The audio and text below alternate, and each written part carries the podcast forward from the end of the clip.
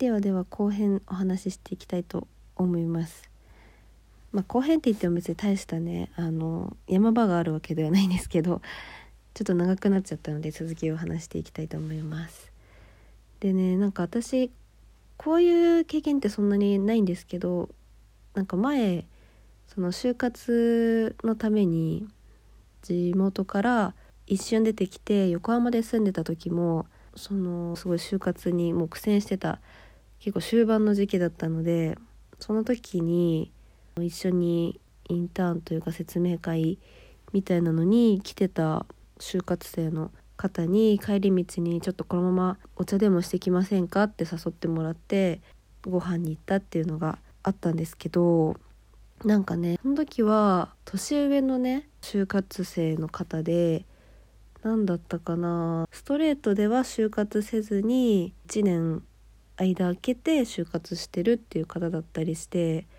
なんかねその時もすごい新鮮な話が聞けたりとかこう自分とは違う視点での就活へのね考え方とかも聞けたしその就活でのしんどいこととか焦りみたいなことは共有できてみたいなことがあったりしたんですけどその時もねすごくなんだろうもちろんその就活の場所で得ることもあったしプラスアルファでその場に一緒に居合わせたっていうだけじゃなくてちょっと深い話もできたっていう人との関わりっていう面でも得るものがあってすごくなんかいい日だったなって思ったしいい経験だったなって思った覚えがあったのでその日をすごい久々に思い出しましたね。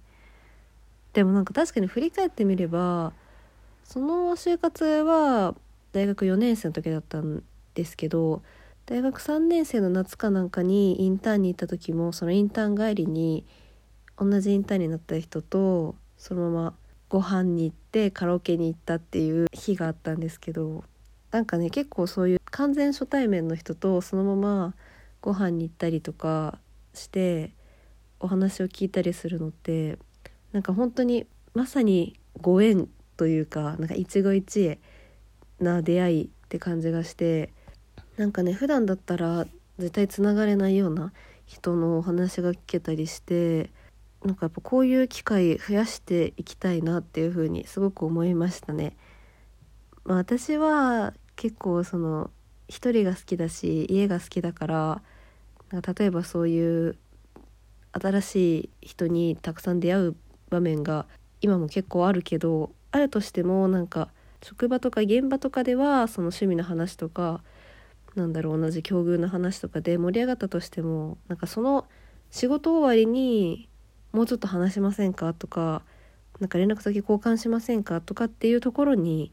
踏み切ったことは私は全然全くなかったのでなんだろう毎回ねその場限りのなんか縁だなと思って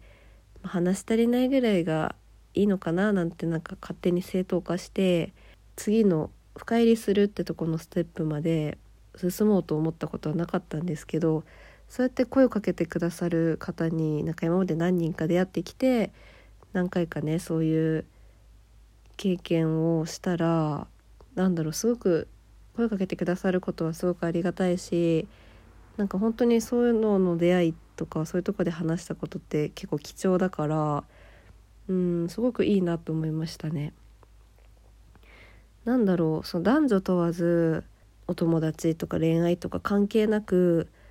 なんだろう社会人とかになって学生時代に比べてなんかやっぱり出会いが少なくなっちゃったとかっていう話をしたりとか自分もそういうふうに思っちゃったりすることがやっぱり多かったんですけど私の今の仕事なんて、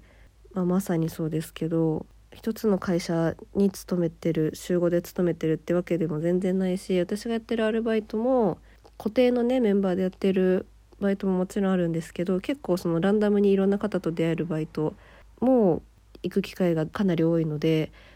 そういう意味では別に毎回新しい出会いってすごいたくさんあるしそこでその場限りにしちゃうかどうかは本当に自分次第なんだなっていうふうに思ってあなんかこう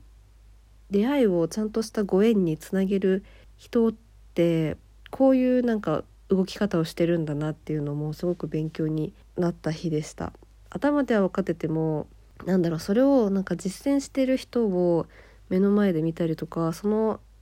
波に巻き込まれてみないとわからない感覚ってあるなって思ったのでなんか久しぶりにねそんな感覚を思い出してあのすごく楽しい日でした。結構ねいろんな話をしましたね、まあ、その子もその就活私とは1年あのタイミングが違いますけど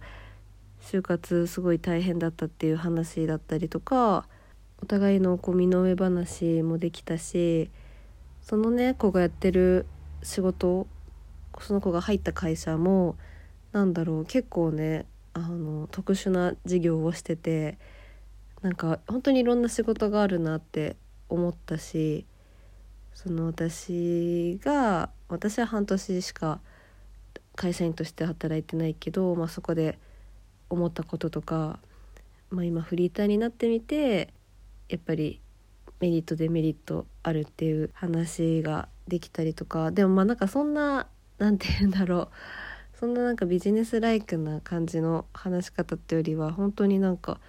久々に会った大学の友達みたいなノリで話せたので相手の子もすごく話し上手聞き上手のすごくいい子だったしまあねそのバイトでこれから会う機会もまたあるかもしれないのでその時はあれだねっていう話もしましたし LINE も交換して